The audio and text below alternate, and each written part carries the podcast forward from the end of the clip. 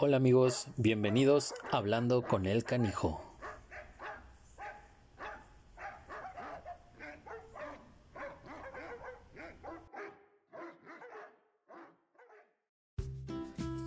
Hola amigos, eh, espero que estén muy bien.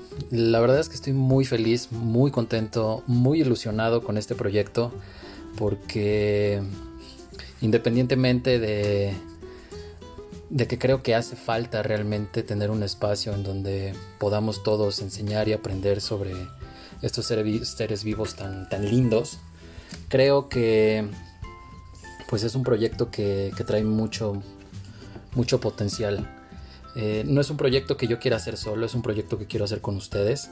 Entonces todos los temas que se tocan, toda la información que, también se va moviendo independientemente de lo que yo pueda saber o yo llegue a investigar, pues también es información que ustedes me mandan, así que eh, mucha la voy a leer, pero principalmente los temas que vamos a manejar son temas que ustedes quieren saber, que ustedes ponen en la mesa, así que pues nada, este espacio es para ustedes, es por ustedes, así que todas las dudas, todos los temas que quieran tocar, pónganlos en mis redes sociales.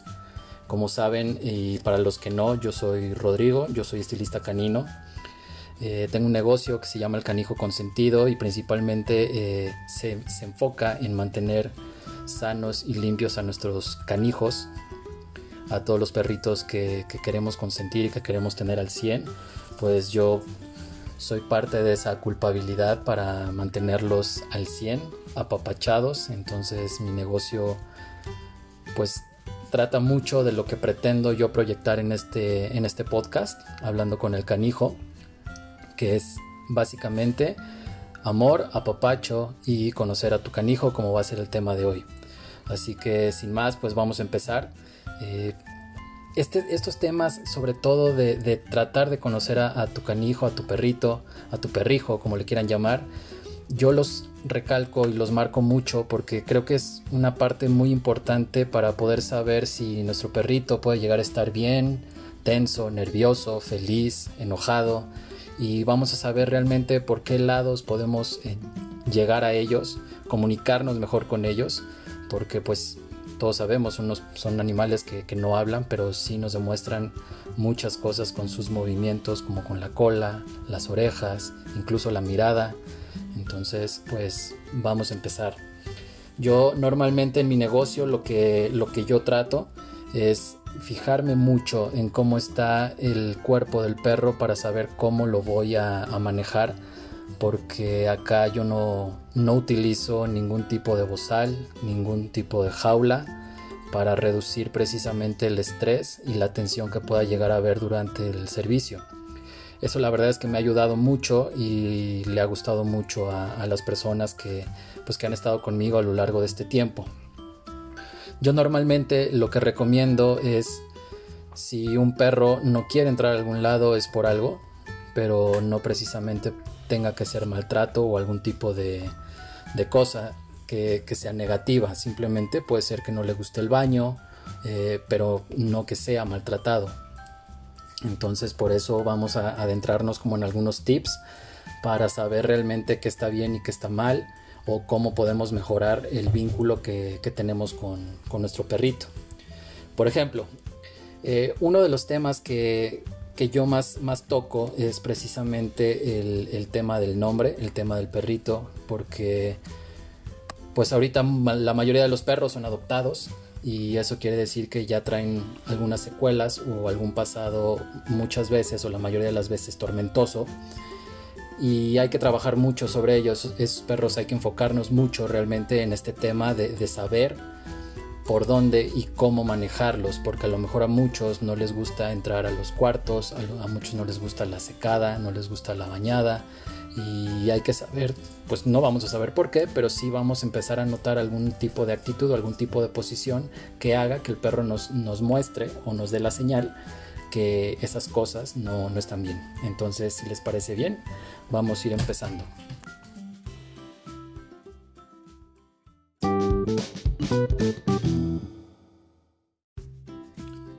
Muy bien. Pues el primer tema que, toqué fue lo de el nombre. Y no me refiero tanto a el nombre que le pongan a su perro, sino que lo utilicen de la manera adecuada. ¿A qué me refiero con esto?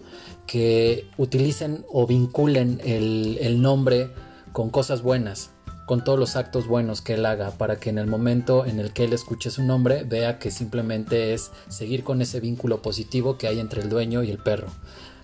Por ejemplo, si el perro hace algo que, a nosotros no nos gusta, eh, llamémosle eh, muerde un tenis, se come tu comida, eh, hay que saber exactamente en primera por qué hizo las cosas, pero también hay que saber y hay que entender que no lo hace ni por venganza, no lo hace ni por travesura, ni nada de ese tipo de cosas, sino hay que encontrar la razón. ¿Cómo lo vamos a encontrar? viendo las señales que el perro nos puede llegar a lanzar como lenguaje corporal.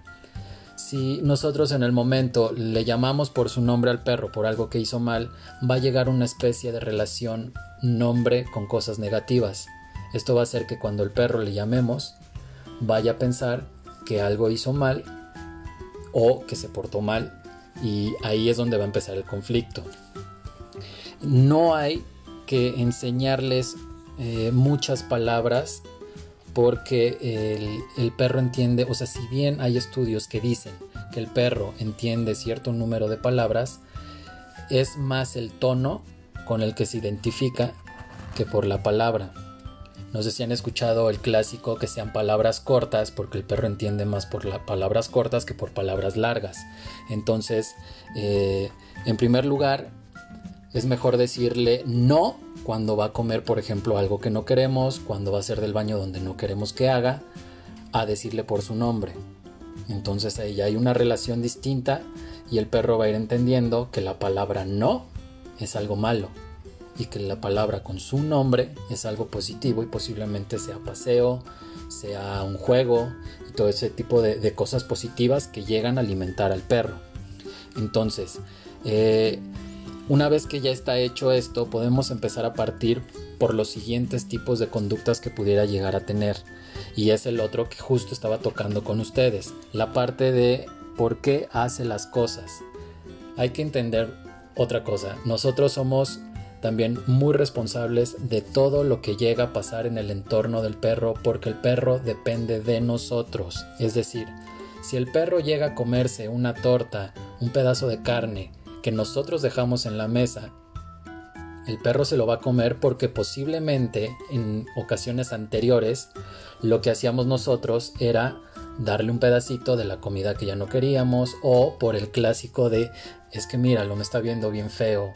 Pobrecito, no ha comido nada mi bebé. Ay, mi chiquito. Y ahí vamos nosotros y como hacen cara de que se están muriendo de hambre porque nadie los quiere, vamos y le damos el pedazo de carne.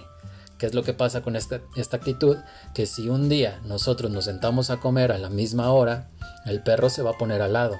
Y si en ese momento nos hablan por teléfono, nos paramos, contestamos o vamos a ver la televisión o de repente nos paramos y vamos al baño, el perro va a entender posiblemente que esa comida que está ahí es porque yo ya no la quise y esa es la comida que yo le doy a él y por eso se va a parar a la mesa, en la mesa, perdón, y se la va a comer. ¿Qué hacemos en ese momento? Le gritamos por su nombre, gritamos y el grito es algo que si no se utiliza en el tono adecuado es un momento negativo para el perro. Entonces esas partes son las que hay que empezar a manejar y empezar a tener muy en cuenta. El perro lo hizo porque el perro asimiló que todas estas actitudes que nosotros teníamos inconsciente o conscientemente pues eran lo normal para él y él no lo está haciendo mal, no lo está haciendo a propósito, ni por venganza, ni por travesura, sino porque él en su mundo entiende que si tú dejas algo es para él. Después viene lo del tono. Lo mismo que les estaba, eh, estábamos platicando ahorita, el, el tema del tono es muy importante porque si nosotros gritamos excesivamente, va a llegar un punto en el que el perro va a entender y se va a asustar y va a entender que ahí hay algo mal, pero no va a entender qué. ¿Qué es lo que hace? Si el perro hace algo mal, hay que ver y pensar por qué pasó eso y qué es lo que llevó a, que él hiciera eso. Una vez entendiendo eso, vamos a empezar a ver por qué el perro, como le gritamos, se va a asustar y la seña de calma que él va a hacer es una seña que nosotros vamos a tomar como la clásica, está arrepentido, ya se dio cuenta que lo hizo mal y ya va a empezar de mustio y me va a empezar a hacer caritas, que es el clásico, me quedo quieto, estoy sentado y nada más me quedo viendo fijamente a otro lado, evado la mirada o te volteo a ver con cara de yo no fui. ¿Ok? Entonces estos temas hay que entenderlos también porque el perro está asustado porque sabe que hizo algo mal, pero no porque supiera que fue porque se comió la comida, sino porque el tono que nosotros utilizamos lo asustó. Y estos temas hay que tenerlos muy en cuenta, sobre todo con perros que son rescatados porque no sabemos exactamente su pasado y ya traen unas secuelas negativas sean altas o sean bajas, pero traen secuelas negativas. Por eso son rescatados y muchas veces son abandonados. Entonces hay que tener muy, muy en cuenta el tipo de tono, pero también, y aquí vamos al otro punto, que es el contacto físico. Nunca hay que tener un contacto físico con el perro de decir va a ser algo malo, lo empujo, le pego, eh, le doy un zape, ¿saben? Entonces, todo este tipo de cositas van a hacer que el perro empiece a entender que el contacto con mi dueño no va a ser más que contacto negativo y muchas veces si uno se acerca para acariciarlo el perro lo que va a hacer es que se va a poner en una posición encorvada con las orejitas agachadas, la colita entre las patas y con cara de ahí viene el madrazo. ¿Ok?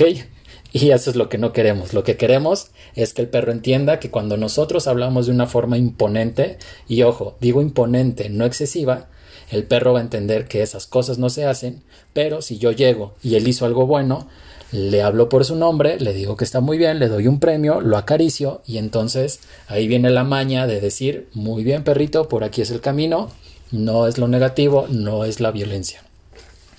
Entonces, eh, hay que tener en cuenta también que todo este tipo de cosas suenan y se escuchan muy fácil y no es así.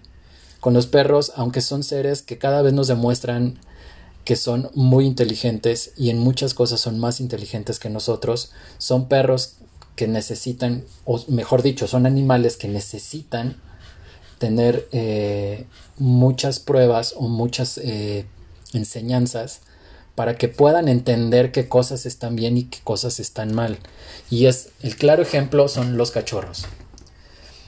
A todos nos ha pasado, todos los que tenemos perros nos ha pasado que de repente el perro en algún punto se hace pipí en una alfombra y se hace popó en la cocina y de repente ya vimos y ya se comió un pantalón y después ya se comió un mueble y por más que le decimos no y por más que le decimos eso no se hace, el perro no entiende y lo sigue haciendo. ¿Por qué es? Porque hay que tener en cuenta que todas estas cosas llevan un procedimiento, llevan todo un proceso y hay que reforzarlo, tanto buenas como negativas. Entonces, el, el, tema aquí es tener paciencia. Las cosas no salen a la primera y hay que ser repetitivos, hay que ser insistentes en este tipo de situaciones y siempre bajo el mismo mecanismo, con la misma energía de voz, con la misma intensidad, para que el perro entienda más fácil. Si nosotros no lo hacemos así, va a ser muy difícil que el perro entienda y muchas veces por eso es, no, es que mi perro no entiende, no, es que mi perro es bien bruto y la verdad es que no, no le, no le puedo enseñar nada porque, pues no, un día lo entiende y al otro ya no. Pues sí, pero así somos nosotros también. Nosotros no aprendimos a caminar luego, luego, no aprendimos a hablar. Estuvimos viendo muchas veces la televisión, escuchando a nuestros papás hablar. De repente nos detenían, íbamos caminando, de repente sí nos dábamos un, buen madrazo por ahí, pero fuimos aprendiendo. Entonces, eh, si hay que entender que las cosas no salen a la primera, hay que ser, reitero, eh, reitero, hay que ser en este, en este, en este tema, sí hay que ser muy insistentes y siempre bajo el mismo procedimiento. Y así las cosas van a salir bien. El siguiente punto que hay que tocar es el del perro dominante, el del perro con jerarquía, el del perro alfa, porque cuántas veces si todos los que tenemos más de, más de un perro, no hemos dicho, es que sí quiero tener como el compañerito de, de Firulais, pero no sé cómo sea Firulais porque él nunca se me despega. Y si le encuentro un perro y se pelean y no lo acepta, y ay no, pobre de mi chiquito. Ok, es muy respetable y sí puede pasar, es normal. Los perros muchas veces se van a pelear por cuestiones territoriales, por cuestiones de, de mando, pero no hay que quedarnos encasillados con que tenemos ese miedo y no lo vamos a llevar a cabo precisamente por eso. Si nosotros queremos tener un perro nuevo, muchas veces el error que llegamos a tener es, ay, pues es que me encontré esta asociación que estaba dando perritos en adopción, me lo traje y ya lo llevé a la casa y de repente pues Firulais está en su casa bien tranquilo, dormido, siendo el rey de la casa y de repente pues le llega alguien más. Entonces si es así como, ¿cómo? O sea, ¿qué, qué, qué está pasando aquí? ¿Qué cosa está pasando? Porque yo de repente estoy yo solo, hago lo que quiero en la casa y ahora me estás metiendo a alguien más, pues obviamente va a defender su territorio como buen perro y va a empezar a, a, poner sus reglas a su modo. Entonces, ¿qué podemos hacer ahí? Lo que más recomiendo yo es hacer al perro partícipe, ser parte del proyecto de decir, vamos a adoptar un perrito, ok, me encontré esta asociación, ok, que no se te caliente la cabeza. Habla con la asociación, ve al perrito, dile, sabes que tengo un perro en casa que es así, así, así. Le expones todos los temas y después pueden organizar una cita para poder decir, me voy a llevar a mi perrito, el de la casa, a Firulais, porque quiero que lo conozca, porque quiero ver si lo acepta y quiero ver cómo se llevan. Y también plantear, si no se llevan puedo regresarlo, puedo hacer otra cosa, puedo ver o tú me ayudas como realmente a saber qué tipo de perro, qué tipo de actitud es la que yo, yo tengo o yo necesito para que el perro esté bien, para que el perro no sufra de ansiedad, no sufra de separación por, de ansiedad por separación, perdón, y que no sea algo complicado para el perro, para Firulais y para ti.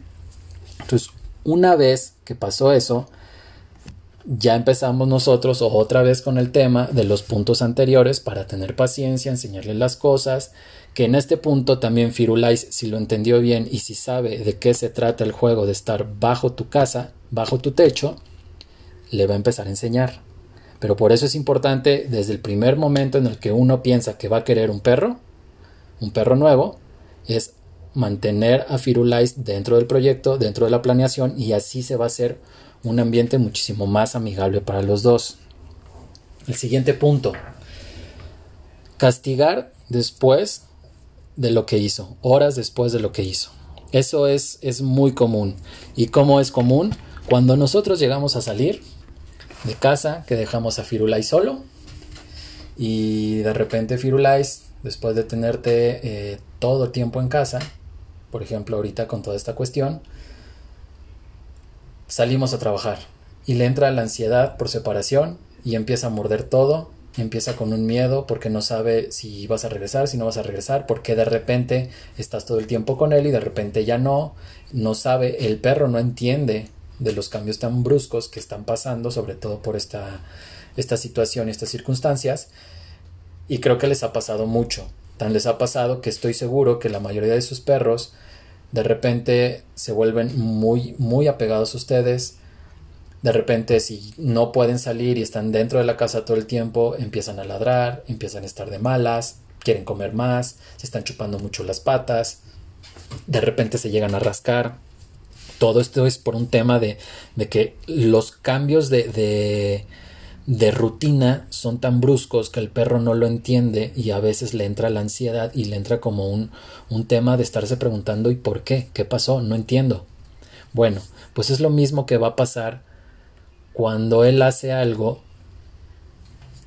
como morder cosas y después de morder cosas nosotros regresamos dos horas después, lo vemos y lo regañamos. ¿Qué es lo que va a pasar ahí? Volvemos otra vez con uno de los puntos que habíamos tocado que es pensar que lo hizo porque yo me fui, porque ya no estoy con él y se enojó. No, es un, es un tema de ansiedad, o sea, es un tema también psicológico, es un tema de, de quiero estar con mi dueño. El perro no entiende nada más que lealtad, amor incondicional, felicidad y su dueño. Cuando de repente tiene todo eso junto todos los días, 24/7, y de pronto se lo quitas, el perro entra con un miedo y entra, con una ansiedad. Y ahorita vamos a ir con esos temas de por qué el perro muerde cosas y uno de ellos es por ansiedad y es por miedo. Entonces, si al perro no lo regañamos en los primeros 10, 15 minutos, después al perro se le olvida. Por eso el perro no es rencoroso, por eso el perro eh, no llega a un punto en el que una cosa es la memoria y otra el rencor. Si nosotros regañamos al perro muy fuerte, porque de repente llegamos de malas y nos salimos de nuestras casillas, el perro va a tener mucho miedo en el momento, pero nunca va a dejar de verte y nunca va a dejar de buscarte la cara. Y en el momento en el que tú lo voltees a ver y te haga cara de que me estoy muriendo de, de desamor y tú le hagas un gesto o una actitud o un movimiento que él sabe que es amor, el perro se olvida de que lo regañaste y le gritaste y del susto y te empieza a mover la cola y corre hacia ti porque lo único que quiere es darte amor y que le des amor. Entonces el perro sabe de estas actitudes por energías, por vibras, por tonos y por eso es, que yo digo que hay que cuidar mucho el tema este de los tonos y si realmente pues castigarlo ya no tiene caso si fue dos horas después de que hizo esas cosas es como pues bueno tratar de entenderlo si nos da coraje pues sí pero también hay que tratar de entender que, que los perros tienen una actitud y son seres vivos muy distintos a nosotros o sea nosotros por dentro nos morimos de angustia, pero nosotros, nuestra, nuestra, a veces nuestro razonamiento hace que nos aguantemos y que digamos, bueno, pues ya va a pasar, ni modo. Entonces a los perros no, porque los perros no entienden, no saben qué está pasando. Entonces hay que tener como muy claro que si se va a castigar, que se castigue en el momento. Si ya es horas después, pues sí nos enojamos, pero ya nos enojamos con nosotros mismos y vemos de qué manera resolver la situación sin tener que perjudicar al perro porque en ese momento se va a crear un vínculo negativo y, al y probablemente todo el proceso que tú has llevado desde, que el perro Firulais llegó a tu casa se pueda ir mermando un poco. Y de aquí hay que pasar al punto de hay que entrar en razonamiento que es pensar que ver las cosas como nosotros. Nosotros a veces pensamos que si nosotros estamos en casa, nosotros nos quedamos con él, nosotros nos quedamos trabajando, pero pero pues el perro está con nosotros, el perro sabe, el perro entiende. Y si nosotros de repente eh, nos sentimos tristes y volteamos a ver a Firulais y le estamos platicando, Firulais lo que va a hacer es que va a llegar y se te va a echar encima, te va a lamer la cara y te va a mover la cola. Y nosotros asumimos que realmente el perro sabe que estamos llorando. Y, el perro sabe que, que estamos mal porque estamos llorando. Pero no es así. El perro sabe que, está, que estás mal. Firulais siente que estás mal por las vibras y por la energía, porque él siente por medio de esas cosas que tú estás mal y después va a asimilar el verte. Entonces cuando tú llores, él puede asimilar por la energía y la vibra que estás mal.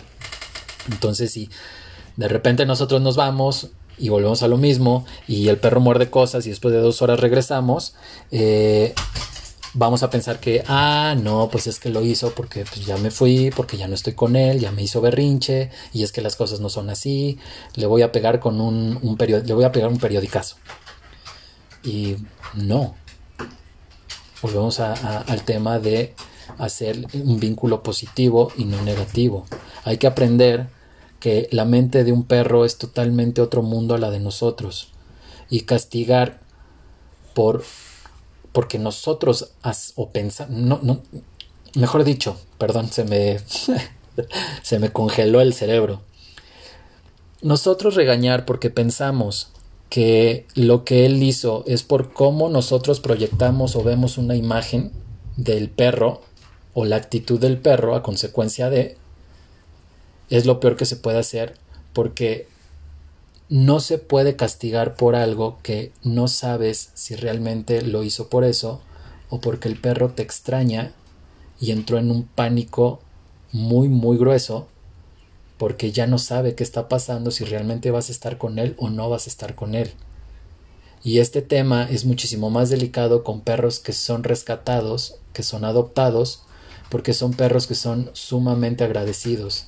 Y si nosotros los dejamos un tiempo solos, el perro se desvive por nosotros, el perro solo está esperando a que regresemos porque nosotros le dimos una segunda oportunidad. Y ese tema sí hay que entenderlo mucho. ¿Y cómo se hace esto?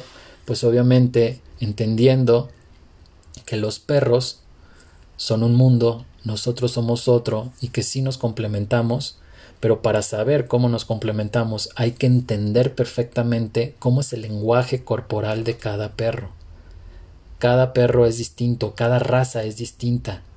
Pero ojo, no porque sean la misma raza tienden a tener la misma actitud. Las genéticas juegan un papel muy importante y es por eso, a comparación de nosotros, que no porque tengamos un hermano o una hermana quiere decir que seamos exactamente los, los mismos. Puede que yo tenga los genes de mi papá en buena onda y los genes malos de mi mamá y mi hermano o mi hermana puede que sea al revés. Pero aún así somos iguales, seguimos siendo familia y todo, pero no nos hace idénticos. Entonces, entendiendo esas partes, pues podemos pasar realmente al siguiente tema que puede ser los ladridos.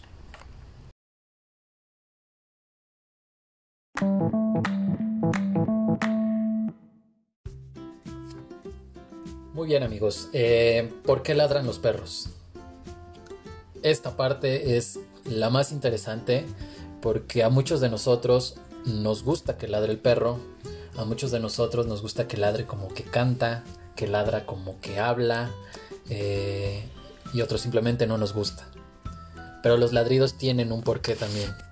El tono y la intensidad tienen que, que ver mucho en por qué y cómo lo están haciendo, cuál es el significado.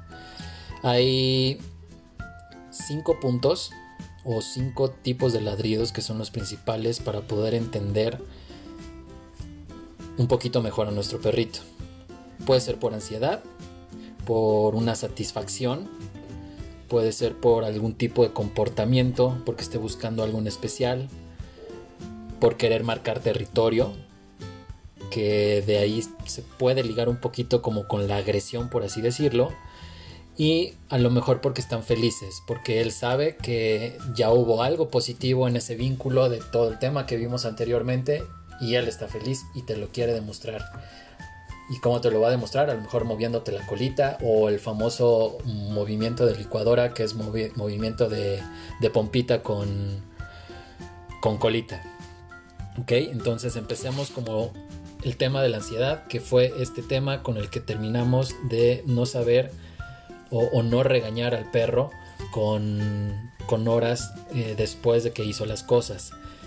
El, el, tema de la ansiedad es como la parte más importante que hay que tener en cuenta de los perritos, sobre todo porque puede que la mayoría lo tengan y como nosotros no sabemos leer el cuerpo del perro, no sabemos cómo es la actitud de nuestro perro y nada más, nada más sabemos como, ah, qué bonito el firulais, mira, viene aquí, lo papacho, ay, sí, pancita, pancita, y está moviendo la cola eh, si lo dejamos de, acariciar, puede que nos ladre. Pero también puede que diga, ah, no, entonces nada más mueve las patitas. Y con las patitas es como que quiero más. Entonces, el tema más, más interesante aquí, creo yo, es el de la ansiedad. Porque el tema de, de nosotros saber manejar estos niveles de ansiedad muchas veces no los tenemos en cuenta y es porque no nos damos cuenta, sino porque no entendemos o no sabemos en qué momento son esos, esos niveles o, ese, ese chip que se desata para poder empezar a ser como tan ansiosos. Pueden ser ansiosos al miedo, que es este tema de fuegos artificiales, que la mayoría de los perros les salta mucho, sobre todo porque todos sus sentidos son muchísimo más agudos que los de nosotros. Entonces, imagínense, si a nosotros nos, asusta que de repente prendan un cohete, pues a ellos, para ellos es, es horrible. Los truenos también, esos truenos que son de repente súper, súper fuertes. Y el tema de la ansiedad por separación, que es como lo más escandaloso que de repente puede hacer que nuestros vecinos de repente digan, ut, que ya en ese perro, por favor. No lo aguanto, no lo soporto, necesito realmente que ya se vayan, porque no aguanto ese perro. Pero, ¿cómo vamos a saber qué cosa es lo que pasa? Eh, muchas veces el perro, cuando truena el cielo, cuando truena un cohete, por ejemplo, lo que sucede es que el perro salta y empieza a temblar, pero muchas veces puede que sí esté ladrando hay que entender y hay que tratar de, de, poner mucha atención en el nivel y el tono con el que ellos ladran. Normalmente es un ladrido muy fuerte, pero que viene acompañado de un temblor, que viene acompañado de, de estar moviéndose mucho, de que la colita ya se bajó, ya no está moviendo y probablemente puede que esté que, que nada más esté hacia arriba, como erguida, en, como demostrando que está alerta. Esas son como las señales que podrían hacer que ustedes se den cuenta que el perro está entrando en un cuadro de ansiedad y hay que calmarlo. ¿Cómo lo vamos a calmar?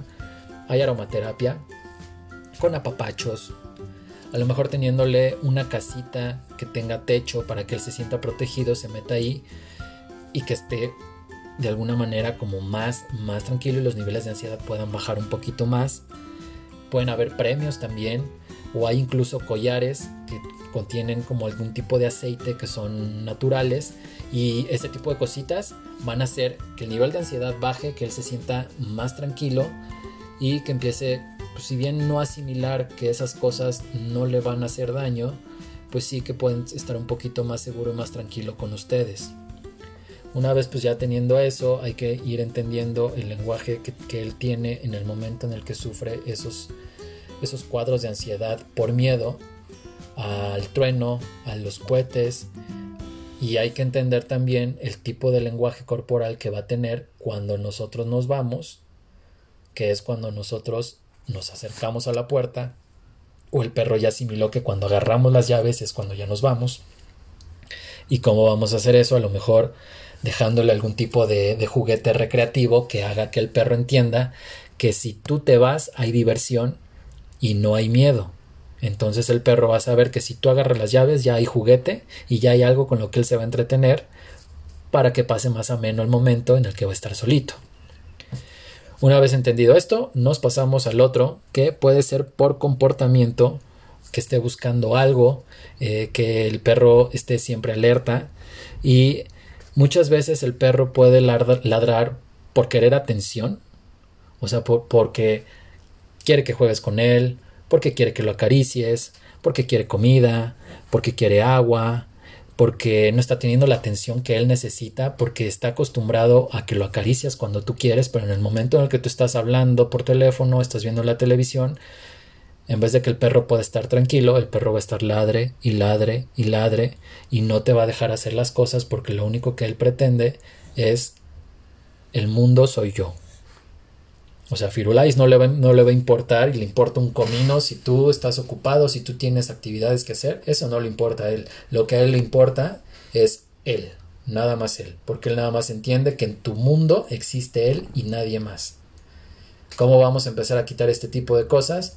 Con los mismos juegos recreativos que podamos llegar a hacer, o a lo mejor haciendo otra vez el tono de decirle no, quieto para que el perro entienda que esas cosas no se deben de hacer y que ahí el que manda eres tú. Pero una cosa es que él sepa que tú mandas y otra que te tenga miedo. Entonces hay que tener mucho cuidado con los tonos. Una vez que ya esos tonos el perro los tiene muy bien asimilados y muy bien guardados en su chip, entonces ya estamos del otro lado. El otro tema es un refuerzo positivo por algo bueno que él hizo, que puede venir seguido de lo que hablamos anteriormente de nombrarlo. Darle, o sea, decir algo con su nombre, Firulais, y darle un premio. Firulais, darle una caricia. Firulais, ponernos a jugar con él. Todo ese tipo de cosas van a empezar a fortalecer el vínculo positivo y van a hacer que realmente la relación dueño-perro sea muchísimo más amigable y sea muchísimo mejor. Entonces, ¿cómo se puede hacer esto? Enseñándole al perro que sí que no se debe de hacer y probablemente puedan reforzarlo a lo mejor con un clicker. Son estos eh, dispositivos manuales chiquitos que venden en cualquier tienda de mascotas que tienen un botón. Entonces lo que podemos hacer es que eh, como ese hace ruido, como truena, una vez que haga algo bueno, tronamos el clicker, le damos un premio y eso sea lo mejor porque hizo popó, ¿no? Muy bien, hizo popó, pipí, muy bien, una cliqueada, un premio. De repente vimos que pasó un perro y si él ladraba antes y ahora no ladró, dos veces apretamos el clicker y le damos un premio. ¿Qué es lo que va a pasar? Que el perro va a llegar a un punto en el que va a entender que precisamente por los tonos va a saber en qué momento está haciendo bien y en qué momento está haciendo mal. Nosotros nos vamos a anteponer porque ya vamos a saber qué actitud toma con el cuerpo cuando va a ser del baño y qué actitud toma con el cuerpo cuando va a querer ladrarle a alguien. ¿Qué vamos a hacer en ese momento? Que nos vamos a anticipar a esa actitud que pueda llegar a tener desencadenada por esas actitudes corporales haciendo el clic. O sea, para el baño, si va a ser en un lugar donde no queremos, lo llevamos a otro lado y en donde él haga que nosotros queremos, apretamos el clic y él va a entender que hizo bien y va a empezar a asimilar que entonces se tiene que hacer en ese tipo de lugares para que tú sepas que está bien y que lo vas a premiar y no, no, no necesariamente o no forzosamente con algún premio, sino puede ser con una caricia. Lo mismo vamos a hacer cuando él quiera ladrarle a un perro, que esas partes normalmente son muy molestas tanto para el otro dueño como para nosotros. Entonces, cuando se empieza a erguir, se empieza a erizar y empieza a estar alerta y empieza a sentir la correa tensa, doble clic, te lo llevas a otro lado, el perrito está tranquilo y muy bien, una caricia y ya. Yo siempre recomiendo que sea una caricia o decirle muy bien. No las dos juntas porque de repente entre palabra y entre contacto físico pueden confundir un poquito al perro. De aquí nos vamos muy bien ligados al tema territorial y al tema de la agresión. La mayoría de los perros, pero no todos, tienden a ser muy territoriales. ¿Cómo nos damos cuenta? Eh, pues nos damos cuenta porque normalmente pueden estar en nuestros pies, cuando estamos nosotros tranquilos. Probablemente el perro no busque atención, pero lo que está buscando es cuidarnos. Entonces, ¿qué es lo que hace? Que está a la altura de nuestros pies, echadito, descansando, pero siempre alerta. Esa es una. La otra es que si se sienta al lado de nosotros, probablemente se vaya a sentar pisando uno de nuestros pies. Eso quiere decir territorio. Otra puede ser que simplemente ve otro perro y lo primero que va a hacer es ponerse erguido y poner una actitud muy, muy derecha, muy firme, porque el perro entre más alto se vea, más territorio y más modo alfa va a tener sobre el otro perro, que probablemente sea muy amigo y lo único que quiere es jugar. Entonces, si nosotros vemos que nuestro perrito o firulais se acerca a un perro que está muy erguido y que está muy tenso y con la cola erguida sin moverla, hay que tener cuidado porque esos son síntomas de que el perro es territorial y el perro está esperando a que haga algo que no le gusta para aventar el primer zarpazo o la primer mordida. En cambio, si vemos que están moviendo mucho la cola, pero el perro está por ejemplo, muy tenso y no se mueve mucho, está feliz, pero está a la espera de que pueda hacer algo que no le guste al perro, como a lo mejor olerle la colita o de repente acercarse mucho a la cara, y si el otro perro que está nada más en un modo de me caes bien, pero estoy viendo qué vas a hacer, nada más está viendo de reojo y está relamiendo mucho, eso quiere decir que el perro ya se está estresando y el perro ya está entrando en un modo de ya para porque me voy a enojar. Pero nosotros no nos damos cuenta porque no sabemos leer el cuerpo del perro. Por eso les digo que esa parte es muy importante. Una vez que empezamos a entender el lenguaje corporal de los otros perros, que muchas veces sí puede ser por raza, el lenguaje incluso de los dueños, nos vamos a ir entendiendo un poquito más cómo hacer una relación a nivel social y a nivel perro dueño muchísimo más fácil porque vamos a saber que a lo mejor el, otro dueño él está como si nada porque no le importa cómo es su perro porque si se le avientan sabe que este perro pues va a llegar mordiendo a todos pero nosotros no sabemos que, que nuestro perro pues es muy amigable y a todos les cae bien pero puede que a uno no. Entonces hay que tener mucho cuidado y por eso es muy recomendable que siempre estén con correa porque nosotros Podemos decir, sí, mi perro no hace nada, sí, pero no sabes cómo es el perro del otro dueño. Entonces ahí pueden venir como todos los conflictos y hay que tener mucho cuidado con esas cosas.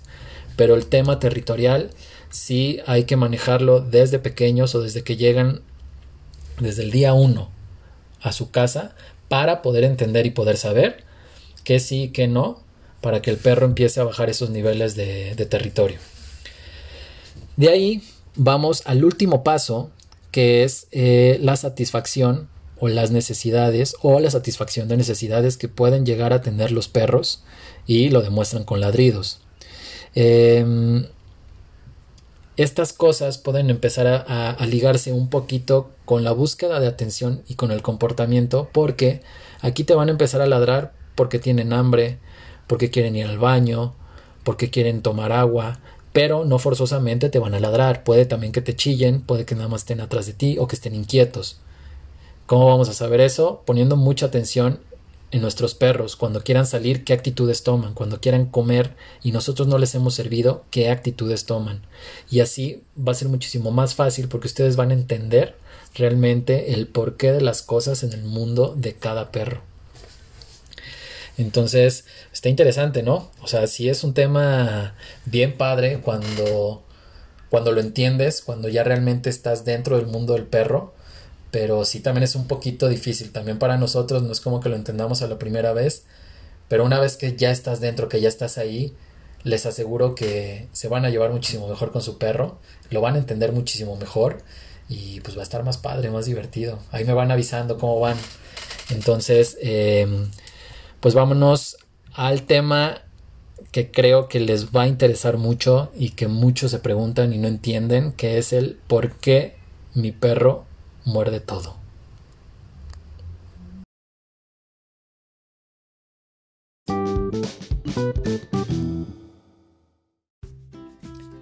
Muy bien amigos, ¿por qué Firulais muerde?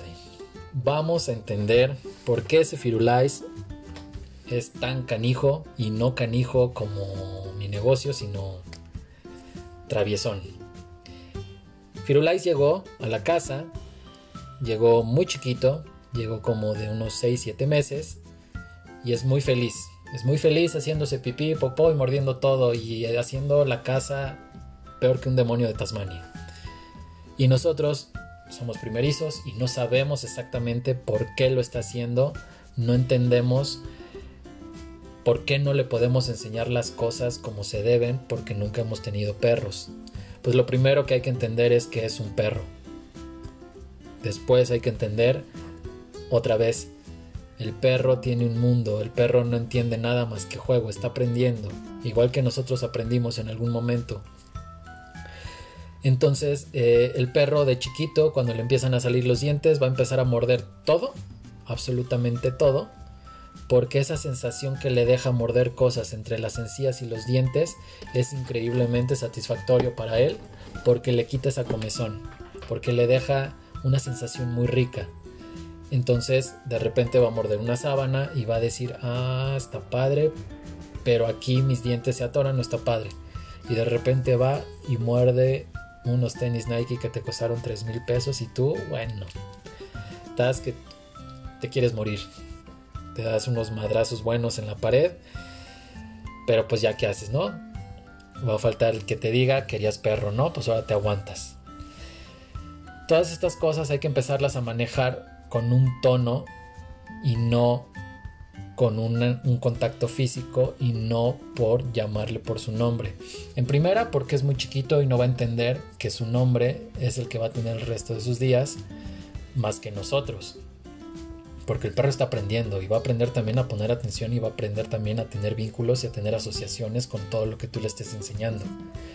Pero lo que sí podemos hacer es comprarle mordederas, que son estos juguetitos que tienen sabor y tienen olor y los venden en cualquier tienda de mascotas, para que el perro tenga diferentes texturas y empiece a entender que esas cosas le gusta morder porque independientemente de que le quite la sensación y esa comezón, le está aportando un olor y un sabor. Y si tú empiezas a, a moverse, le empiezas a interactuar con él, entonces ese vínculo se va a empezar a agrandar, se va a empezar a hacer un poquito más fácil.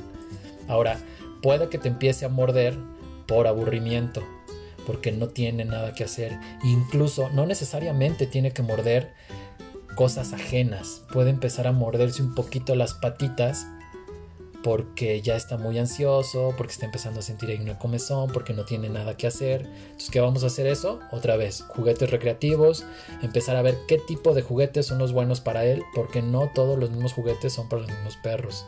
Hay juguetes que son para tener interacción dueño-perro, hay juguetes que son para que el perro empiece a interactuar él solo, y hay otros juguetes que son para perros de mordeduras extremas que destruyen todo. Entonces ahí vamos a ir aprendiendo más o menos con el tipo de mordida que tenga y el tipo de nivel de aburrimiento y de ansiedad que tenga, qué tipo de juguete es el que más le gusta.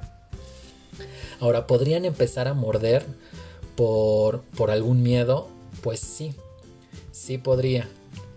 Pero entonces que lo primero que hay que hacer es asociar y empezar a entender qué tipo de miedo es el que él tiene y qué tipo de cosas está mordiendo. Porque probablemente nosotros no nos dimos cuenta y si era un perrito, a lo mejor Firulais, eh, de repente, no sé, un día estábamos limpiando nosotros el garage y ya lo estábamos terminando de limpiar, ya había quedado súper limpio y de repente él, pues por azares del destino, llega y se hace pipí lo que hacemos nosotros es como gritar, no, Firulais, porque es lo primero que nos viene a la cabeza y lo empujamos con la escoba.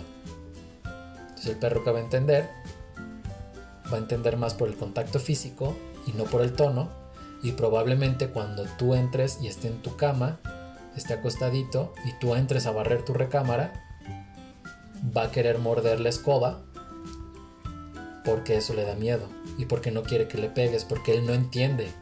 No entiende de nada más que cuando hay escoba, lo vas a empujar, lo vas a agredir. Entonces, ¿qué va a hacer él? Se va a anteponer, se va a anticipar, perdón, al, al acto que tú pudieras llegar a tener en su mundo y no en tu mundo, y tú no lo vas a entender, y puede que de ahí, a lo mejor por consecuencia, lo vayas a empujar con el pie, y ahí ya desates otro tipo de miedo. Entonces, hay que tener mucho cuidado con ese tipo de cosas, porque hay que, hay que estar siempre una parte de nosotros en nuestro mundo y otra parte en el mundo de Firulais para que podamos entender realmente el nivel de convivencia que vamos a tener.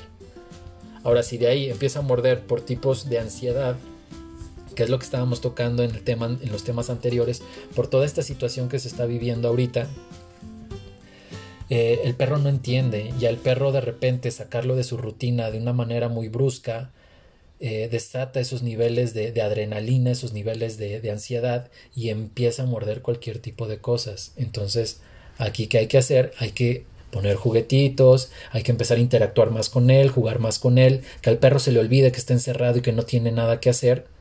Pero ojo, hay que darle también su espacio para descansar, su, espacio para tomar agua, su espacio para poder comer y entender que ellos también manejan unos horarios a su tiempo. Pero también hay que entender que hay que ponerles unos horarios como horarios de comida para que el perro eh, tenga un, nivel de, metabolismo y de digestión eh, siempre activo y no con altibajos, porque si no, esos, esas cosas, cuando nosotros queramos hacer ese tipo de cambios, puede que desaten otro tipo de ansiedad. Entonces hay que tener mucho cuidado también con qué tipo de ansiedad qué tipo de mordeduras y por qué tipo de actitudes. Entonces también ese tipo de cositas hay, que estar muy, muy pendientes. Y la otra eh, puede ser lo mismo que estábamos viendo eh, ahorita de los ladridos, que puede ser por llamar la atención, porque el perro también va a empezar a morderte a lo mejor eh, la chancla, el tenis, el zapato, el pantalón, eh, pueda que de repente se pare dos patitas y la manga de la camisa o de la sudadera le empiece a morder precisamente porque no quiere que haya otra cosa más que él en tu mundo. No quiere que haya televisión, no quiere que, haya eh, trabajo, sino siempre caricias y apapachos y juegos y comida y premios para él. Entonces, eh, todo ese tipo de cositas vienen también de la mano del nivel de adrenalina que nosotros desatemos en la convivencia con nuestro perro. Entonces yo por eso siempre recalco que un perro cuando nosotros nos vamos de trabajo, salimos con nuestros amigos, vamos a comer, vamos a ver a nuestra abuelita, yo qué sé, y de repente llegamos, el perro lo primero que hace es ladrar, brincar, morder y hacer de todo. Muchos de hecho hasta se hacen del baño. Y lo primero que hacemos nosotros es decir, ¡ay, cosita hermosa, tan preciosa! Entonces esos niveles de tono hay que cuidarlos mucho porque eso desata muchísimo más el nivel de adrenalina del perro y va a hacerlo incontrolable.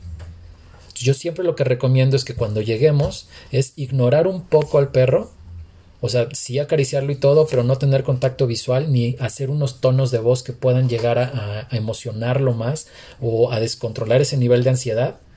Y una vez que lo veamos calmado, entonces ya nos sentamos, dejamos que se acerque y ya empezamos a interactuar con él. Así es como vamos a empezar a nivelar la relación para que él no llame la atención ni ladrando ni mordiendo y podamos hacer que el perro nos, nos, obedezca muchísimo más y entienda que la relación va a ser equilibrada y no se va a inclinar hacia su lado. Entonces, eh, pues si se fijan, hay, hay, muchas cosas y hay muchas actitudes que debemos tener en cuenta para, pues para que nuestros chiquitines entiendan nuestro mundo, pero para, principalmente para que nosotros entendamos el de, el de ellos. Entonces, ahora vamos ya como, con la última parte que es eh, creo que la que más les interesa a ustedes, que es el lenguaje del cuerpo, la colita, eh, las orejas, para entender también a lo mejor desde cómo se duermen. Y yo creo que con esas cosas eh, van a entender perfectamente que el mundo de los perros es fascinante.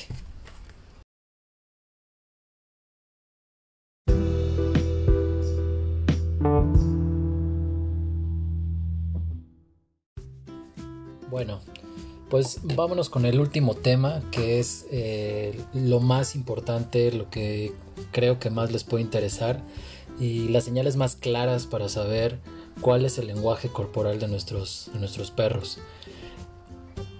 Yo creo que los puntos o las señales más importantes son cuando el perro tiene miedo, cuando el perro no quiere hacer algo y tiene algún tipo de nervio, de estrés, de tensión y todo eso se junta o se conjuga con, el miedo por algo o por alguien.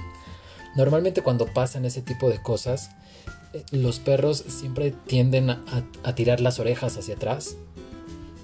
La cola la traen un poco retraída, la meten entre las patas, pueden empezar a temblar, eh, evitan a toda costa el contacto visual, es decir, no van, a, no van a desafiarte, sino todo lo contrario, van a ver todo, todo lo que no tenga que ver contigo o con la persona o la cosa que les esté dando miedo y tienden mucho a encorvarse, a encogerse y empiezan a lamerse. Cuando la lamida es muy constante, eh, esas son como las señales para ya empezar a demostrar un miedo y, una tensión que hace que, ellos empiecen a, retroceder. Incluso pueden, pueden huir eh, pueden ignorar la, comida. No sé si se han dado cuenta que de repente en las veterinarias o algunas estéticas, y luego porque conmigo ha pasado, porque es un perro que no le gusta el, agua, no le gusta la secada, o a lo mejor es la primera vez que viene conmigo y no me conoce, si yo les doy un premio, no lo quieren. O si el veterinario les da un premio, o la chica que les va a cobrar que está en recepción le quiere dar un premio a su perrito, eh, el perrito mueve la cara, se hace un lado y normalmente mantienen mucho la distancia. No son tan encimosos, bueno, de hecho nada encimosos y se van a dar cuenta mucho con el, tipo de postura que, que, lleguen a tener. Entonces sí hay que tener mucho cuidado. Por ejemplo, en este tipo de cosas los perros se van a sentir amenazados y cuando es así, el perro tiende mucho a tirarse hacia atrás y empezar a ladrar. Esto quiere decir que el perro se va a defender a, como del lugar. Ojo, no quiere decir que vaya a empezar a ser agresivo, pero sí va a empezar a estar muy enojado si no le haces caso o no respeta su distancia.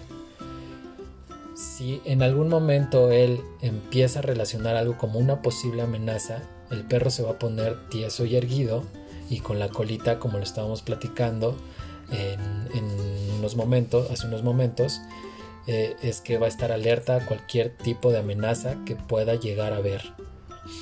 El estrés, bueno, era lo que estamos platicando ahorita, que es como relamerse mucho la, el hocico y empieza como a encorvarse mucho. Pues la clásica, eh, cuando está feliz, cuando nosotros pensamos que realmente está muy feliz, muchas veces puede ser tensión o muchas veces puede ser calor, que es como lo que más se relaciona a este tipo de carita. Normalmente es por calor. Entonces hay que darle como un poquito de agua y con eso es más que suficiente. Eh, cuando es un estrés, eh, por ejemplo, muy, muy fuerte, las orejas tienden como a no a pegarse, pero sí tienden como a estar un poquito más juntas y empieza a jadear mucho y empieza a mover mucho la lengua. Ustedes se van a dar cuenta cuando el perro, eh, y, era lo que les estaba comentando hace rato, eh, el perro no, no es problemático, el perro no quiere ningún tipo de tensión, no quiere estar sometido a, algo que realmente lo saque de, su zona. empieza a buscar para todos lados, pero evita contacto con la posible amenaza o con el posible eh, desencadenante de algún tipo de tensión, de nerviosismo o de miedo.